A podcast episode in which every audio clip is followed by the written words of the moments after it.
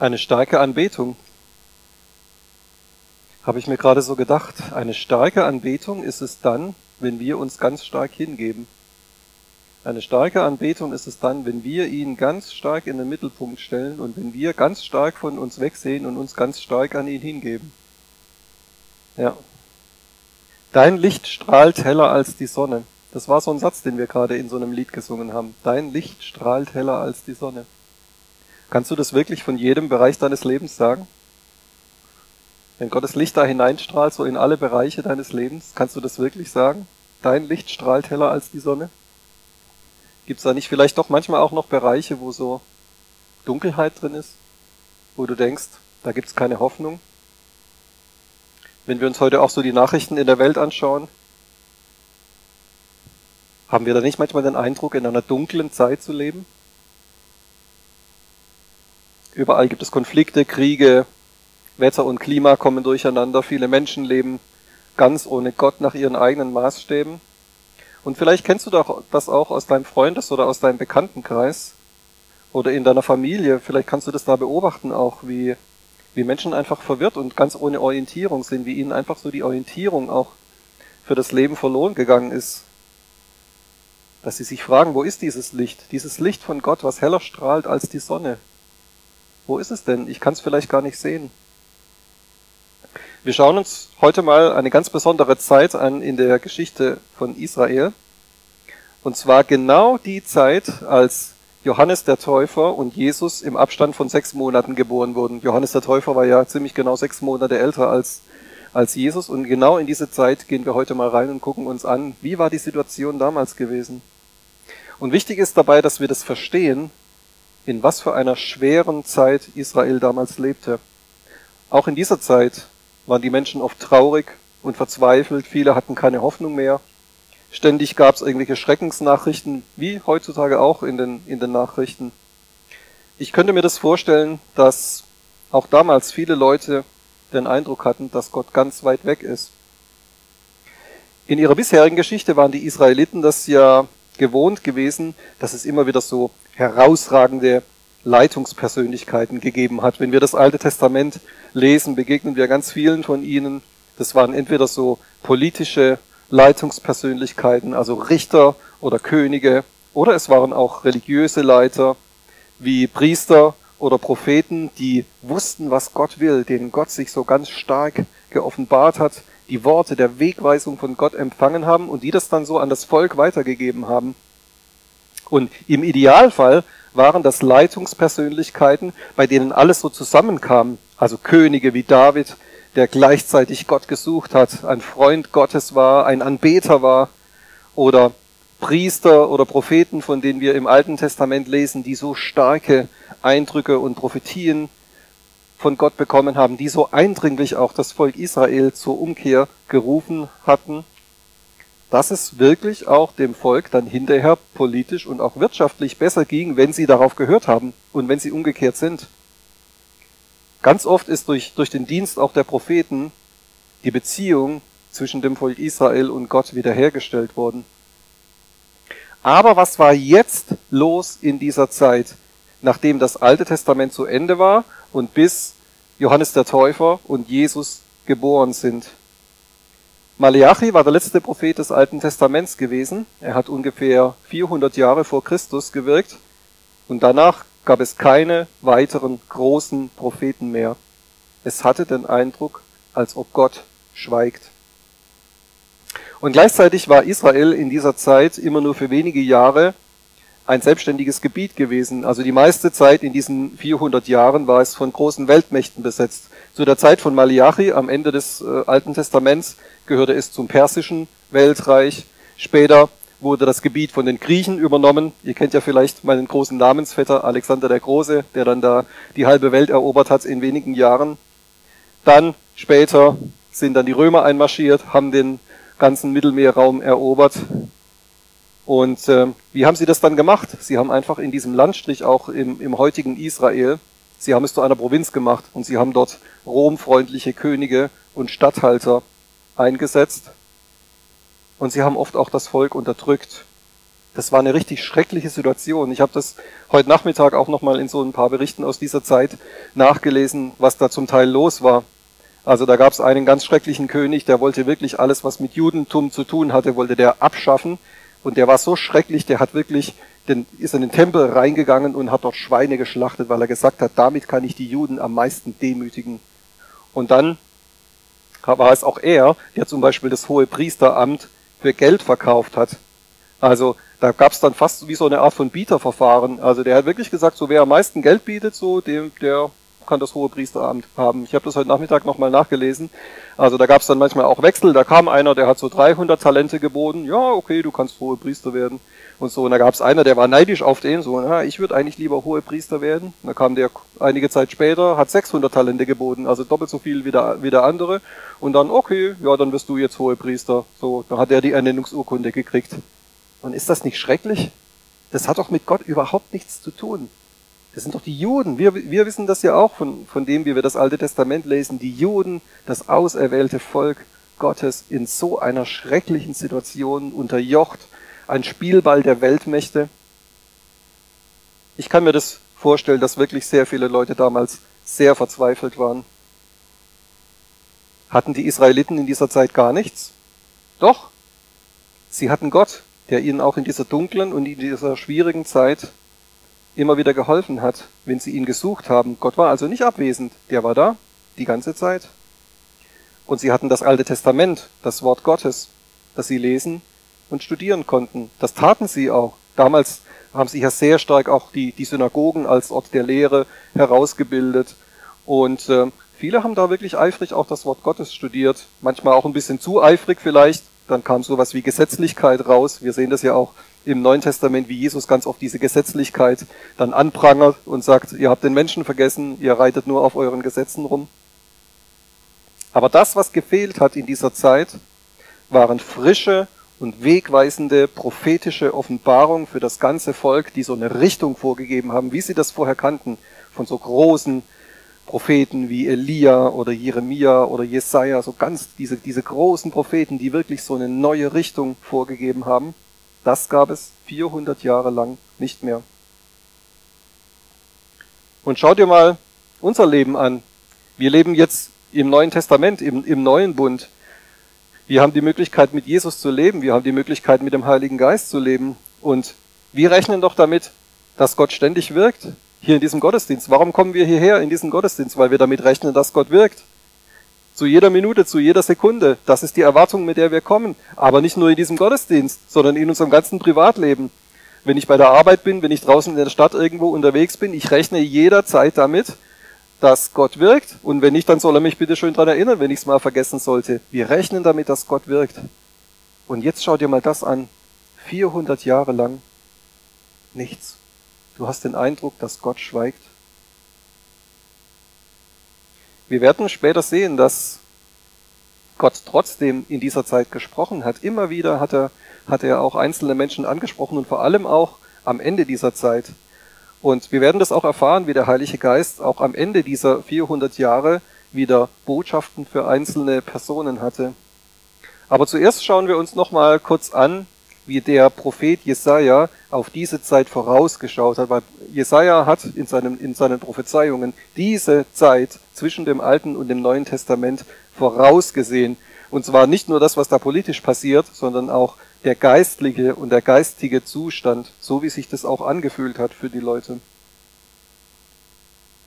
Und wenn ich das so lese, diese Bibelstellen, die wir jetzt gleich lesen, dann kommt es mir so aktuell vor. Es kommt mir vor, wie wenn er fast unsere Zeit beschreiben würde.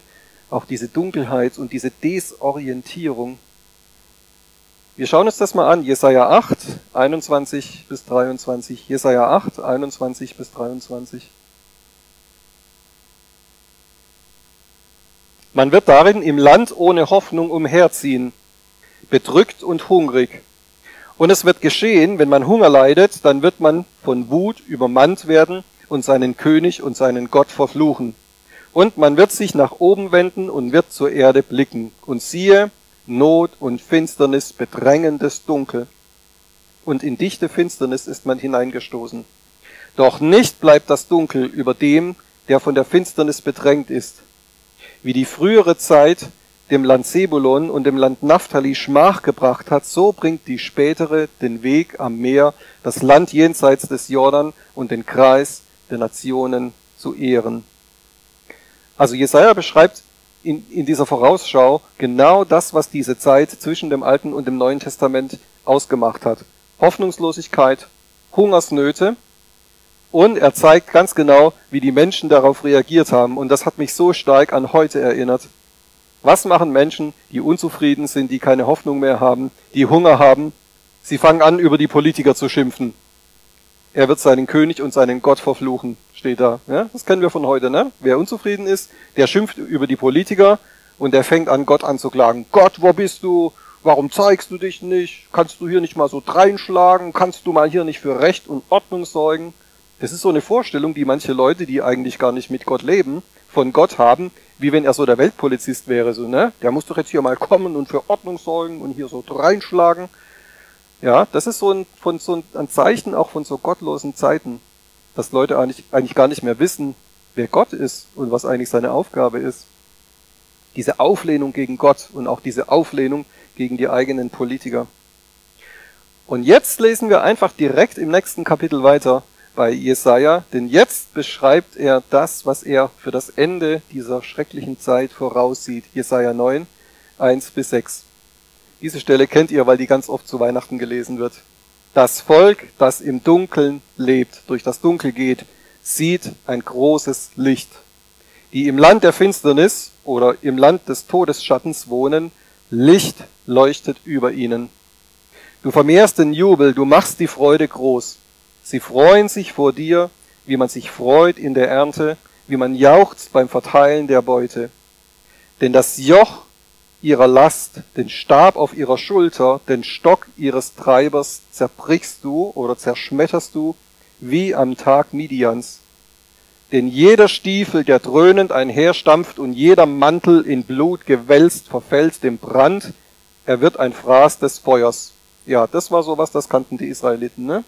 Die so äh, über 400 Jahre lang diese schreckliche Zeit mitgemacht haben, wo so ein Weltreich das andere abgelöst hat, ein Weltreich hat das andere übernommen Immer wieder sind neue Soldaten durch das Land gezogen, Blut, Schweiß, Stiefel, dröhnen, dröhnende Militärtechnik, Mantel in Blut gewälzt. Ja, das, sie wussten, wie das ist. Sie kannten das.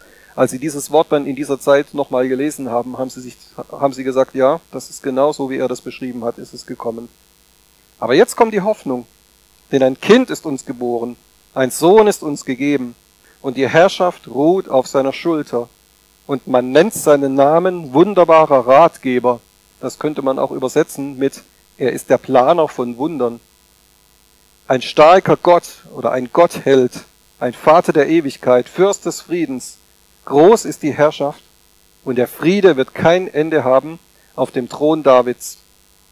Und über seinem Königreich es zu festigen und zu stützen durch Recht und Gerechtigkeit von nun an bis in Ewigkeit. Der Eifer des Herrn, der Heerscharen, wird dies tun. Wow, habe ich mir gedacht, wo ich das wieder gelesen habe. Was für eine Prophezeiung.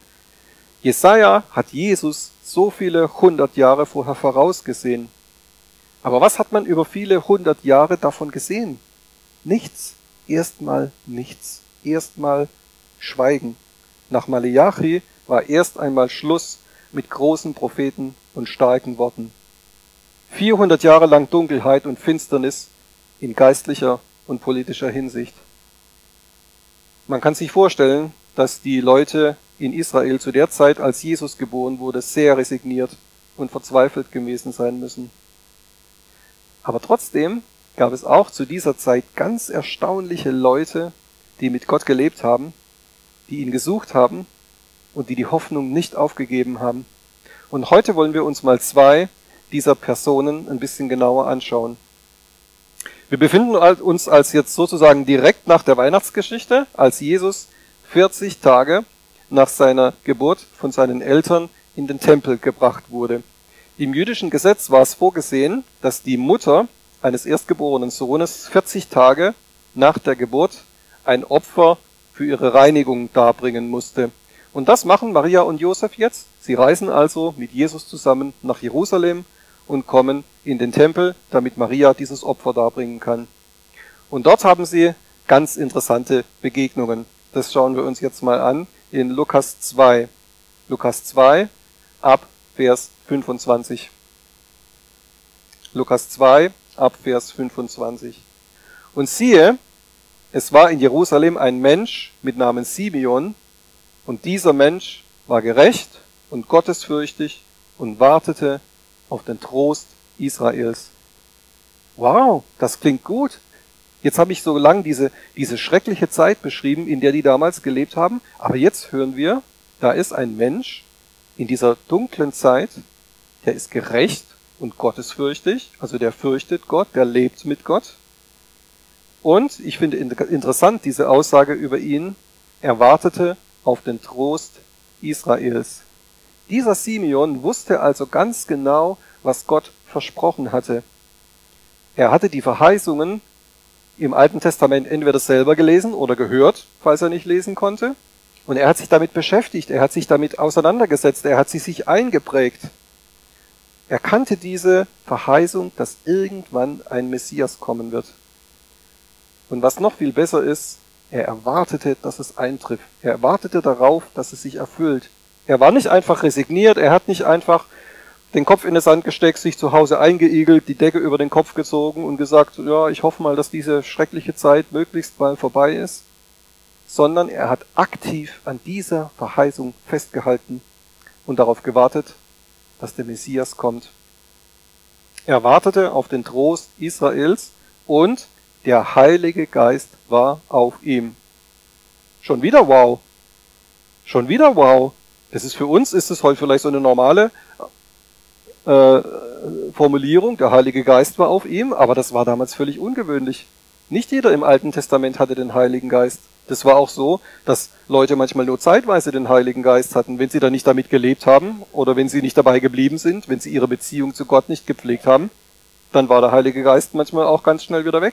Sie konnten ihn wieder verlieren. Aber hier steht, der Heilige Geist war auf Simeon. Und ihm war von dem Heiligen Geist eine göttliche Zusage zuteil geworden, also es war ihm vom Heiligen Geist offenbart worden, dass er den Tod nicht sehen werde, ehe er den Christus des Herrn gesehen habe. Schon wieder wow. Was war das für ein Wort? Der Heilige Geist hat zu Simeon gesagt, du wirst nicht sterben, bevor du nicht den verheißenen Messias gesehen hast. Gott hat also eine ganz interessante Zusage gemacht. Er hat nicht gesagt, so, ich nenne euch jetzt mal ein Jahr oder einen Monat oder einen Tag und da könnt ihr euch schon mal vorbereiten, da wird der Messias kommen, sondern das Erscheinen des Messias wird an die Lebenszeit von diesem Simeon geknüpft sein. Ich habe mir gedacht, was war das für eine hoffnungsvolle Botschaft? Gott hat sich festgelegt. Er hat sich festgelegt, dass die Zeit der Dunkelheit in absehbarer Zeit vorbei sein wird. Es wird ein Ende haben. Ich meine, wie lang lebt ein Mensch normalerweise? Maximal 120 Jahre. Das ist so die maximale Lebenszeit, die ein Mensch bisher geschafft hat, wenn überhaupt. Aber wir wissen nicht, wie alt Simeon war, als er diese, als er diese Zusage bekommen hat, als er dieses Wort vom Heiligen Geist erhalten hat. Aber es war klar, in dem Moment, wo er diese Zusage erhalten hat, jetzt konnte es nicht mehr ein paar Jahrhunderte dauern, so wie man vorher manchmal nicht wusste, ja, wie lange geht es jetzt noch? Wann kommt endlich der Messias? Aber jetzt hat dieser Simeon diese Zusage bekommen und jetzt wusste man, jetzt kann es nicht mehr ein paar hundert Jahre noch dauern. Jetzt kann es höchstens noch ein paar Jahrzehnte dauern, bis der Messias kommt. Ich finde das fantastisch. Das zu wissen, es kann eigentlich nur noch ein paar Jahrzehnte sein, bis unsere Rettung kommt. Wir wissen aus der Bibel nicht, ob Simeon anderen Leuten von diesem Wort, was er vom Heiligen Geist bekommen hat, weitererzählt hat oder ob, ob er es so für sich behalten hat. Aber ich bin mir ziemlich sicher, dass es außer ihm auch noch andere gottesfürchtige Leute damals in Israel gegeben hat, die wirklich Gott gesucht haben, die sich auch danach ausgestreckt haben, nach dem Willen Gottes und nach seinen Verheißungen. Und ich persönlich könnte mir das gut vorstellen, dass auch alle die Leute, die wirklich auf das Wirken Gottes gewartet haben oder dass Gott auch wieder, wieder deutlich redet und sich offenbart, dass die sich dann auch im Tempel vielleicht getroffen haben und dass sie sich da untereinander ausgetauscht haben. Und das finde ich so interessant. Dieser Simeon war dadurch eine ganz andere Art von Hoffnungsträger. Die Hoffnung kam ja nicht von ihm, er war ja nicht der Messias, das war ihm ja auch gar nicht, gar nicht verheißen worden, er war nicht der Messias. Aber trotzdem war die Hoffnung an seine Lebenszeit gebunden. Er selber würde die Erfüllung dieser Hoffnung, an der er selber so lange auch festgehalten hat, noch sehen. Ich stelle mir das dann so vor, wie vielleicht sich diese Leute, die ja damals auch so gottesfürchtig gelebt haben, wie die sich so im Tempel getroffen, getroffen haben, wie sie vielleicht auch gemeinsam angebetet haben und wie sie sich auch so darüber ausgetauscht haben, so Mensch, wann kommt der Messias endlich? Und dann haben sie vielleicht auch dieses, dieses Wort vom Simeon, vielleicht haben sie darüber Bescheid gewusst auch. Und dann haben sie sich vielleicht so unterhalten und ich stelle mir das vor, wie da, wie da so ein Gespräch stattfindet, wie zwei sich da so unterhalten, so, was ist denn jetzt eigentlich mit diesem Simeon? Ja, der ist noch da, der kommt regelmäßig hierher. Der hat doch gehört, dass er zu seinen Lebzeiten noch den Messias sehen wird. Ja, die Geschichte kenne ich. Aber guck dir den mal an. Der wird ja jetzt auch immer älter. Ja, der ist wirklich schon nicht mehr der Jüngste. Kann man wirklich schon sehen, wie der langsam älter wird. Aber dann, dann kann es ja gar nicht mehr lange dauern, bis der Messias kommt. Ist das nicht lustig? Ich finde es, ich finde es lustig. Normalerweise, wenn wir es sehen, dass jemand älter wird, manchmal fangen wir uns ja da an, Sorgen zu machen, so wie wird es, äh, ist jetzt vielleicht jemand bald pflegebedürftig oder braucht jemand ein bisschen Betreuung. Das sind so die Gedanken, die wir uns machen, wenn jemand älter wird, wenn wir das sehen, dass jemand älter wird. Aber wenn Leute den Simeon angeschaut haben und gesehen haben, der wird älter, was war das Ergebnis davon? Die Hoffnung ist gewachsen. Die Hoffnung ist gewachsen, weil sie gewusst haben, jetzt kann es nicht mehr lange dauern. Je älter der wird, desto mehr ist es in Sicht, dass der Messias bald kommt. Es wird nicht mehr lange dauern. Und er kam durch den Geist in den Tempel. Das finde ich auch wieder fantastisch. Simeon kommt durch den Geist in den Tempel. Also das heißt, er lebte mit dem Heiligen Geist. Offenbar hatte er das in seinem Leben geübt, auf den Heiligen Geist zu hören. Er war es gewohnt, dass der Heilige Geist zu ihm redet. Das kam ihm überhaupt nicht komisch vor, dass der Heilige Geist zu ihm sagt, geh mal in den Tempel. Sondern er kannte die Stimme des Heiligen Geistes. Er war vertraut mit dem Heiligen Geist. Er hat mit ihm gelebt. Und deswegen hört er auch und geht hin. Es war ihm nicht fremd.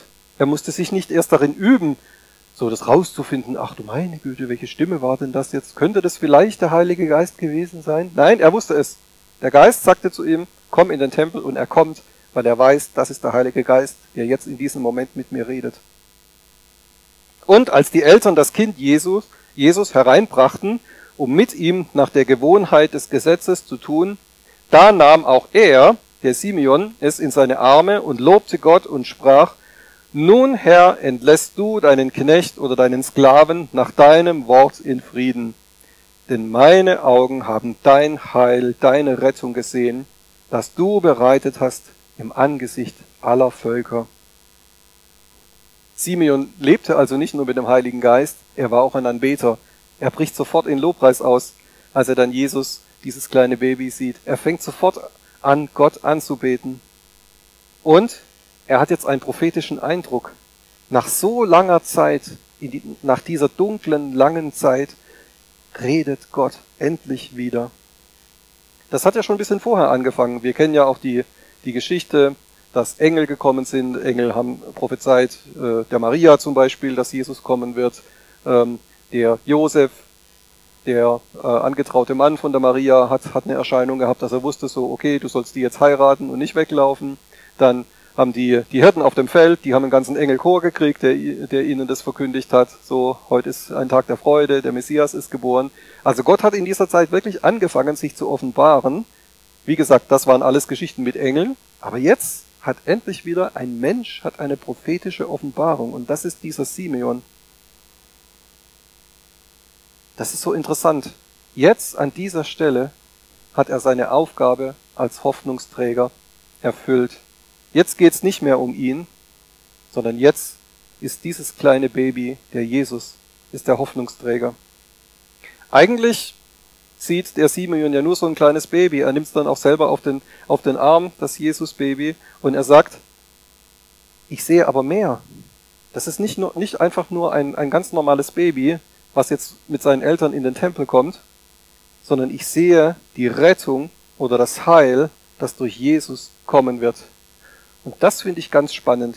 Er sieht sogar, dass das Heil und die Rettung durch Jesus nicht nur zu den Israeliten oder zu den Juden kommt, sondern zu allen Menschen in allen Nationen. Wir merken das ja später, nachdem Jesus gestorben und wieder auferstanden ist und in den Himmel aufgefahren und äh, die, die Apostel beginnen dann mit ihrer Missionsarbeit. Vorher ist ja dann noch Pfingsten, wo der Heilige Geist kommt. Und dann fangen sie so an zu missionieren und die frohe Botschaft zu verkündigen. Und dann gibt's so Punkte, wo sie merken, das Evangelium ist nicht nur für die Juden, das ist auch für die, für die Nationen, das ist auch für die Heiden, das ist 33 Jahre später. Und dann sind sie manchmal so erschrocken, so Paulus und Petrus, so, ach du meine Güte, das ist ja krass, was Gott da macht. Dass das Heil, das ist ja auch für die Nationen, das ist ja nicht nur für die Juden. Aber jetzt guckt mal hier, 33 Jahre vorher. Simeon hat's gewusst. Simeon hat's vorausgesagt. Simeon hat diese Sicht von Gott bekommen, schon als Jesus noch ein kleines Baby auf seinem Arm war. Dieser Jesus wird nicht nur der Retter für Israel sein, sondern für alle Nationen. Ein Licht zur Offenbarung für die Nationen und zur Herrlichkeit deines Volks Israel. Und sein Vater und seine Mutter wunderten sich über das, was über ihn geredet wurde. Wie gesagt, Maria und Josef, die wussten das ja schon, auch durch diese Engelerscheinungen, dass Jesus der versprochene Messias ist. Aber trotzdem, sie waren ja auch Menschen ihrer Zeit. Sie haben ja auch das Ende von dieser schrecklichen, dunklen Zeit miterlebt. Sie wussten ja auch, wie das ist, dass es lange Zeit keine so eine ganz große prophetische Offenbarung gegeben hatte. Und jetzt trägt dieser Simeon den Jesus auf seinen Armen und er hat dieses starke prophetische Wort. Und Simeon segnete sie und sprach zu Maria, seiner Mutter, siehe, dieser ist gesetzt zum Fall und Aufstehen vieler in Israel und zu einem Zeichen, dem widersprochen wird. Aber auch deine eigene Seele wird ein Schwert durchdringen, damit Überlegungen aus vielen Herzen offenbar werden. Jetzt hat Simeon noch ein spezielles Wort für Maria. Er spricht über den zukünftigen Dienst von Jesus wie viele Menschen auf der einen Seite durch ihn gerettet werden, aber auch auf der anderen Seite, wie viele Menschen Anstoß nehmen werden an ihm, wie viele Menschen ihm widersprechen werden, wie viele Menschen ihn ablehnen werden. Und er deutet es an, wie schlimm das für Maria als Mutter sein wird, wenn sie das miterleben muss, wie Jesus abgelehnt wird, wie er verfolgt wird, wie er schließlich auch am Kreuz stirbt. Er sagt es ihr voraus, er bereitet sie darauf vor und sagt, das wird schlimm werden, wenn du das miterleben musst. Das finde ich interessant. Simeon hat das schon damals gesehen, dass an Jesus sich die Geister scheiden werden. An Jesus und an seiner Botschaft scheiden sich die Geister. Keiner wird neutral bleiben können. Keiner kann sagen, ich bin neutral gegenüber Jesus, ich habe so gar keine Meinung über Jesus. Das geht nicht. Wer mit Jesus konfrontiert ist, der muss sich entscheiden. Er muss sagen, entweder ich bin mit Jesus und für Jesus oder ich bin gegen ihn. Etwas dazwischen gibt es nicht. Und das sieht Simeon an dieser Stelle schon voraus. Jeder Mensch, der Jesus begegnet, wird sich entscheiden müssen. Ich finde diesen Simeon eine hochinteressante Persönlichkeit. Er war ausgerichtet auf das Wirken Gottes.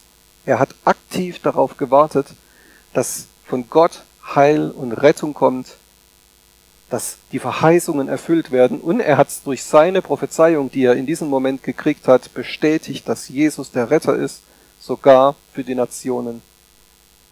Aber wie gesagt, er war nicht der Einzige, der sich nach Gott ausgestreckt hat in dieser Zeit und mit dem Wirken Gottes gerechnet hat. Wir lesen mal weiter.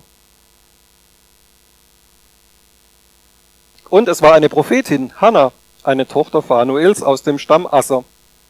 Diese war in ihren Tagen weit vorgerückt. Sie hatte sieben Jahre mit ihrem Mann gelebt von ihrer Jungfrauschaft an, und sie war eine Witwe von 84 Jahren. Die wich nicht vom Tempel und diente Gott Nacht und Tag mit Fasten und Flehen.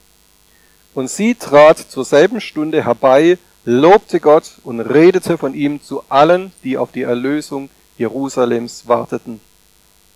Also außer Simeon gab es damals noch, mal, noch so eine gottesfürchtige Frau im Tempel. Hier steht, Sie diente Gott Nacht und Tag mit Fasten und Flehen. Damals war das ja so, dass die Frauen ungefähr so im Alter von 16 oder 17 Jahren geheiratet haben. Das heißt, wenn diese Hanna nur sieben Jahre verheiratet war, bis ihr Mann gestorben ist, dann war sie zu dem Zeitpunkt, als der Mann gestorben ist, vielleicht so 23, 24, 25, wir wissen es nicht genau. Mitte 20 muss sie ungefähr gewesen sein, nach diesen sieben Jahren, wo sie verheiratet war. Und dann war sie Witwe. Und jetzt hören wir, sie ist 84. Das heißt, sie hat 60 Jahre ihres, ihres Lebens hat sie im Tempel verbracht. Mit Flehen und mit Gebet. Das finde ich mal krass. Das ist ein krasses Leben. 60 Jahre des Lebens damit zu verbringen, im Haus Gottes zu leben und hauptsächlich zu beten und zu flehen. Was für ein Leben. Aber auch sie war vorbereitet. Auch sie war jemand, die wirklich aktiv das Wirken Gottes und die Rettung von Gott erwartet hat. Auch sie hat das gesehen, als diese Familie mit diesem Baby reinkommt. Sie wusste auch sofort, das ist Jesus, das ist der versprochene Retter. Und sie hat das gleich allen erzählt. Wahrscheinlich war sie so erfreut, als sie das, als sie das gesehen hat, auch vor ihrem geistigen Auge. Dieses Baby, was die da auf dem Arm haben, das ist der versprochene Retter. Und sie hat es gleich allen erzählt, die in dieser dunklen und schwierigen Zeit auf die Erlösung gewartet haben. Was können wir heute von diesen zwei interessanten Personen für unser Leben lernen? Sie haben sich nicht von den Umständen niederdrücken und entmutigen lassen. Sie waren gottesfürchtig. Sie haben mit Gott in einer Zeit gelebt und an ihm festgehalten, auch wenn es so ausgesehen hat, dass Gott schweigt und abwesend ist, aber das war er nicht. Und sie haben an ihm festgehalten. Sie haben sich mit den Verheißungen, die sie aus dem Alten Testament gehört haben, beschäftigt. Und sie haben nicht auf irgendein unbestimmtes Ereignis gewartet, sondern sie wussten genau, dass Gott Rettung vorbereitet hat, dass ein Messias als Erlöser kommen wird. Und darauf haben sie aktiv gewartet. Und sie haben sich im Tempel aufgehalten. Sie haben sich in Gemeinschaft aufgehalten. Wie gesagt, sie haben nicht einfach sich irgendwie abgekapselt und gedacht, hoffentlich ist die schreckliche Zeit bald vorbei, sondern sie haben auch den Kontakt mit anderen Gläubigen gesucht. Sie sind an einen Ort gegangen, wo Gott angebetet wurde. Sie haben gebetet und gefleht. Und sie waren offen für das Wirken des Heiligen Geistes. Sie haben nicht drauf gewartet, bis endlich mal vielleicht wieder irgendein Prophet kommt oder bis jemand anders irgendeine Offenbarung hat oder sondern sie haben sich darin geübt, so weit wie sie es konnten, mit ihren Möglichkeiten, so wie sie das konnten, haben sie sich darin geübt, mit dem Heiligen Geist zu leben. Und deswegen konnte Gott sie auch in dem Moment, wo er das gebraucht hat hier in unserer Geschichte, konnte er sie sofort gebrauchen. Er konnte sofort zu Simeon sagen, geh in den Tempel. Und Simeon kannte dieses Reden, er konnte sofort hingehen. Und selbst als Jesus als kleines Baby hereingetragen wird, sie lassen sich nicht von dieser äußeren Erscheinung beirren, sondern sie sehen im Geist, wer er ist und was sein Auftrag sein wird. Sie haben von Gott eine göttliche Sicht geschenkt bekommen und sie haben nicht auf das Äußere geschaut. Rechnen wir mal weiter. Sie werden ja wahrscheinlich 33 Jahre später, als Jesus seinen Dienst begonnen hat, ich gehe mal davon aus, dass die beiden nicht mehr am Leben waren. Simon sagt ja auch, jetzt lässt du deinen Diener in, in, in Frieden gehen, ich kann jetzt gehen, meine Hoffnung ist erfüllt.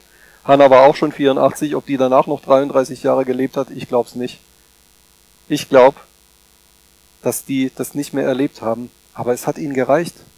Sie haben einfach dieses Baby Jesus gesehen, sie haben eine geistliche Sicht gehabt, das ist der Erlöser, das ist der Retter, von dem wird Heil und Heilung und Rettung und Befreiung kommen, nicht nur für unser eigenes Volk, nicht nur für Israel, sondern für alle Nationen. Und das hat ihnen gereicht. Das hat ihnen gereicht.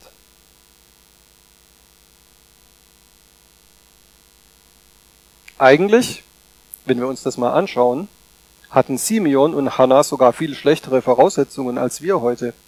Wir vergleichen jetzt mal die Situation, wie sie damals war, mit dem, was wir heutzutage zur Verfügung haben, was uns heute von Gott ständig zur Verfügung steht.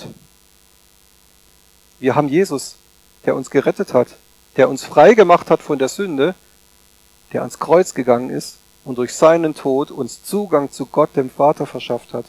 Durch sein Tod am Kreuz haben wir Heilung, Rettung, Befreiung, alle diese Dinge. Das hatten die beiden damals noch nicht. Jesus sagt, er lebt in uns.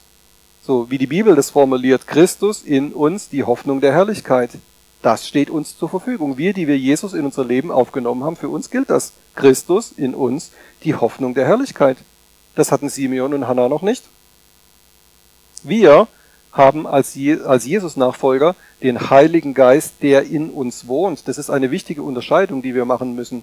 Wie gesagt, der Heilige Geist hat damals auch schon gewirkt, aber er kam auf Menschen im Alten Testament. Der Heilige Geist kam zu dieser Zeit des Alten Testamentes, zu der ja die beiden noch gehören eigentlich. Der Heilige Geist kam auf Menschen, er hat mit Menschen gesprochen. Aber nach Pfingsten wohnt der Heilige Geist in uns. Er wirkt in uns. Er inspiriert uns, er korrigiert uns, er leitet uns, er tröstet uns, er baut uns auf, wenn wir das brauchen. Er bezeugt uns unsere Rettung, ganz viele Sachen, alles, was seine Aufgaben sind. Aber er wohnt in uns. Das ist viel besser als das, was Simeon und Hannah damals hatten. Aber trotzdem, mit den Möglichkeiten, die sie hatten, haben sie gelebt und gearbeitet. Wir leben in Deutschland in einem Land, in dem wir frei unseren Glauben leben und bezeugen dürfen. Es kann zwar vorkommen, dass die Leute uns blöd finden, dass sie uns ablehnen, dass sie uns widersprechen, dass sie uns auslachen. Ja, das kann alles passieren. Aber echte Christenverfolgung mit Bedrohung unseres Lebens, das gibt's in unserem Land derzeit nicht. Und wir dürfen das heute erleben und daran mitarbeiten, dass Menschen gerettet werden. Jesus hat uns Vollmacht gegeben, sogar in der geistlichen Welt zu wirken, Ansagen zu machen in der geistlichen Welt, Dinge zu lösen, Dinge zu binden in der geistlichen Welt, so wie wir das lernen auch aus dem Neuen Testament. Das sind alles Dinge, das konnten Simeon und Hannah noch nicht. Und jetzt schau dir das mal an, wie wir heute privilegiert sind gegenüber diesen beiden. Das ist, die beiden stehen für uns wie so, wie so ein Beispiel da, wie Glaubenshelden. Ja, das sind, das sind sie auch. Aber von den Voraussetzungen her steht uns doch heute noch viel mehr zur Verfügung. Wenn die beiden das geschafft haben, treu zu sein und an Gott und an seinen Verheißungen festzuhalten und mit dem Heiligen Geist zu leben, obwohl sie schlechtere Voraussetzungen hatten als wir, wie viel mehr sollten wir denn dann nicht genauso leben wie sie und sagen, ich halte an Gott fest. Ich lebe mit ihm. Ich bleibe bei ihm. Ich vertraue auf seine Verheißungen. Ich strecke mich danach aus, dass es Wirklichkeit wird. Ich lasse mir von ihm eine Sicht geben, auch für Situationen. Und das ist so fantastisch. Wir sind wirklich privilegiert, dass wir heute in dieser Zeit leben dürfen, wo uns das alles zur Verfügung steht, dass uns das alles möglich ist. Ich frage dich heute, lebst du mit Gott so, dass du weißt, was sein Plan ist? Kennst du Gott, den Vater? Kennst du Jesus, den Sohn und den Heiligen Geist? Und lebst du mit ihnen in einer aktiven Beziehung? Das ist so ein interessantes Detail auch für mich. Simeon und Hannah, die erkennen, wo dieses Baby reingetragen wird, sofort, dass das Jesus ist. Und ich frage dich heute, bist du so vertraut mit Jesus und auch vertraut mit dem Heiligen Geist, dass du ihn sofort erkennst und dass du auch sofort seine Stimme aus allen anderen Stimmen heraus erkennst. Meine Schafe hören meine Stimme, sagt Jesus. Er sagt nicht, meine Schafe haben e-, eventuell möglicherweise, wenn sie sich ein bisschen anstrengen und ganz lieb sind, die Möglichkeit, meine Stimme zu hören, sondern er sagt, nein, meine Schafe hören meine Stimme. Sie hören meine Stimme. Aber ich frage dich, bist du geübt darin, sie zu hören? Bist du trainiert darin, sie zu hören? Hast du so viel Zeit mit ihm verbracht, dass du seine Stimme aus Hunderten oder Tausenden von anderen Stimmen heraus hören kannst?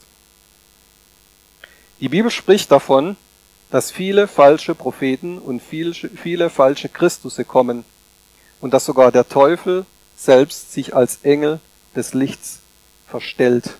Das lesen wir im Neuen Testament. Und wenn wir uns unsere Zeit anschauen, merken wir auch schon, dass die Verwirrung auch genau dadurch zunimmt, dass es falsche Christusse gibt. Was sind falsche Christusse? Das ist jetzt nicht jemand, der kommt und sagt, ich bin Jesus, sondern das ist jemand, der kommt und sagt, bei mir gibt's das Heil. So, wenn du mir nachfolgst, dann kriegst du Rettung und Erlösung und sowas. Das kann sein, dass wir darauf vielleicht nicht unbedingt reinfallen. Aber die Bibel spricht auch von falschen Propheten. Und jetzt gucken wir uns das mal an. Ich habe mir, ich hab mir das nochmal überlegt. Warum hat wahrscheinlich damals dieses, dieses, diese Zeit auch mit diesen wegweisenden Propheten im Alten Testament, warum hat das aufgehört? Warum war nach Malachi Schluss mit diesen wegweisenden Propheten, die dem Volk Israel so die Richtung vorgegeben haben? Weil Gott einen anderen Weg vorbereitet hat. Er hat gesagt, dieser Weg, dass so große Propheten wie Elia und Jesaja und wie wir sie alle im Alten Testament haben, die so die Richtung vorgeben, er, er hat gesagt, das soll nicht mehr der Weg sein. Das ist nicht mehr der Weg, wie er sich offenbaren will, sondern er hat einen neuen Weg und dieser neue Weg heißt Jesus und zwar Christus in uns, die Hoffnung der Herrlichkeit. Und deswegen ist es so wichtig auch, dass wir mit ihm leben, dass wir seine Stimme kennen, damit wir sie von anderen unterscheiden können. Und deswegen ist es auch so wichtig, dass wir uns davon leiten lassen. Wisst ihr, im Alten Testament hatten die Leute manchmal selber so persönlich vielleicht nicht so eine starke Beziehung mit Gott. Und dann haben sie sich eben von den Propheten leiten lassen. Wenn die Propheten gesagt haben, so, ihr müsst umkehren, und euch Gott wieder zuwenden, so, okay, ja, dann haben sie drauf gehört und haben das gemacht. Aber jetzt ist eine andere Zeit. Jetzt ist die Zeit, wo Jesus in uns wohnt und wo er in uns die Richtung vorgibt. Persönlich, jedem von uns persönlich gibt er die Richtung vor. Und deswegen ist es auch so wichtig, was die Bibel sagt, dass auch falsche Propheten kommen werden. Dass wir das prüfen auch, das Lernen zu prüfen. Auch, was sagt ein Prophet? Die Prüfung ist, dass ich jemand anderes fragen kann, aber wenn gerade jemand anderes da ist, dann kann ich auch den Jesus und den Heiligen Geist, der in mir wohnt, fragen. Und das ist so wichtig, dass wir das auch jetzt trainieren. Bei allem, was wir hören, auch an prophetischen Worten oder prophetischen Eindrücken. Ich meine, das Internet ist voll davon. Ihr müsst nur mal YouTube anmachen, was es, was es da für Sachen gibt. Aber die einzige Art und Weise, wie wir herausfinden können, ist, dass, dass wir uns im Wort bewegen, dass wir die Bibel lesen, dass wir es an der Bibel prüfen und dass wir den Jesus und den Heiligen Geist, der in uns wohnt, dass wir den fragen, Herr, ist das richtig so? Soll ich darauf überhaupt hören? Oder lasse ich mich lieber von dir leiten? Wir leben nicht mehr in einer Zeit, in der wir durch Prophetien geleitet werden. Wir streben danach, dass, es, dass wir prophetische Worte hören. Ja, das wollen wir auch. Auch in unseren Gottesdiensten, auch in unserem persönlichen Leben. Ja, wir lieben es, wenn Gott, wenn Gott prophetisch redet. Aber das sind nicht die Worte, die uns so eine starke Orientierung für unser, für unser Leben geben, dass wir unser Leben davon abhängig machen. Ich sage immer spätestens dann, wenn Propheten anfangen, irgendwie so zukünftige Ehepartner oder die Anzahl der Kinder zu prophezeien, spätestens dann wird's gruselig. Also, ja, das ist wirklich wichtig, dass wir das, dass wir das prüfen. Das ist wirklich wichtig, dass wir das prüfen auch. Und dass wir uns auf das verlassen, was Jesus und der Heilige Geist uns bezeugt. Und weißt du, jetzt ist die Zeit, das zu üben. Jetzt ist die Zeit, das zu trainieren. Warte nicht darauf, bis irgendwie die Zeiten noch schlimmer werden und dann sagst du, ja, irgendwann trainiere ich das mal auf den Heiligen Geist und auf Jesus zu hören, sondern mach es jetzt. Wenn du jetzt noch nicht damit angefangen hast, jetzt ist der späteste Zeitpunkt, damit anzufangen. Jetzt ist die Zeit, mit ihm zu leben.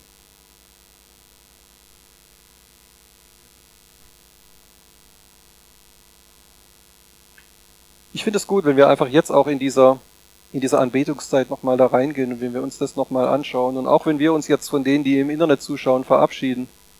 Ich will dir im Internet auch sagen, klick jetzt nicht einfach weg, sondern wenn du Jesus noch nicht kennst, lade ihn ein, in dein Leben zu kommen. Du kannst einfach direkt mit ihm sprechen und kannst sagen, Jesus, komm in mein Leben. Ich möchte mit dir leben. Ich brauche diese Leitung. Ich bin selber so desorientiert.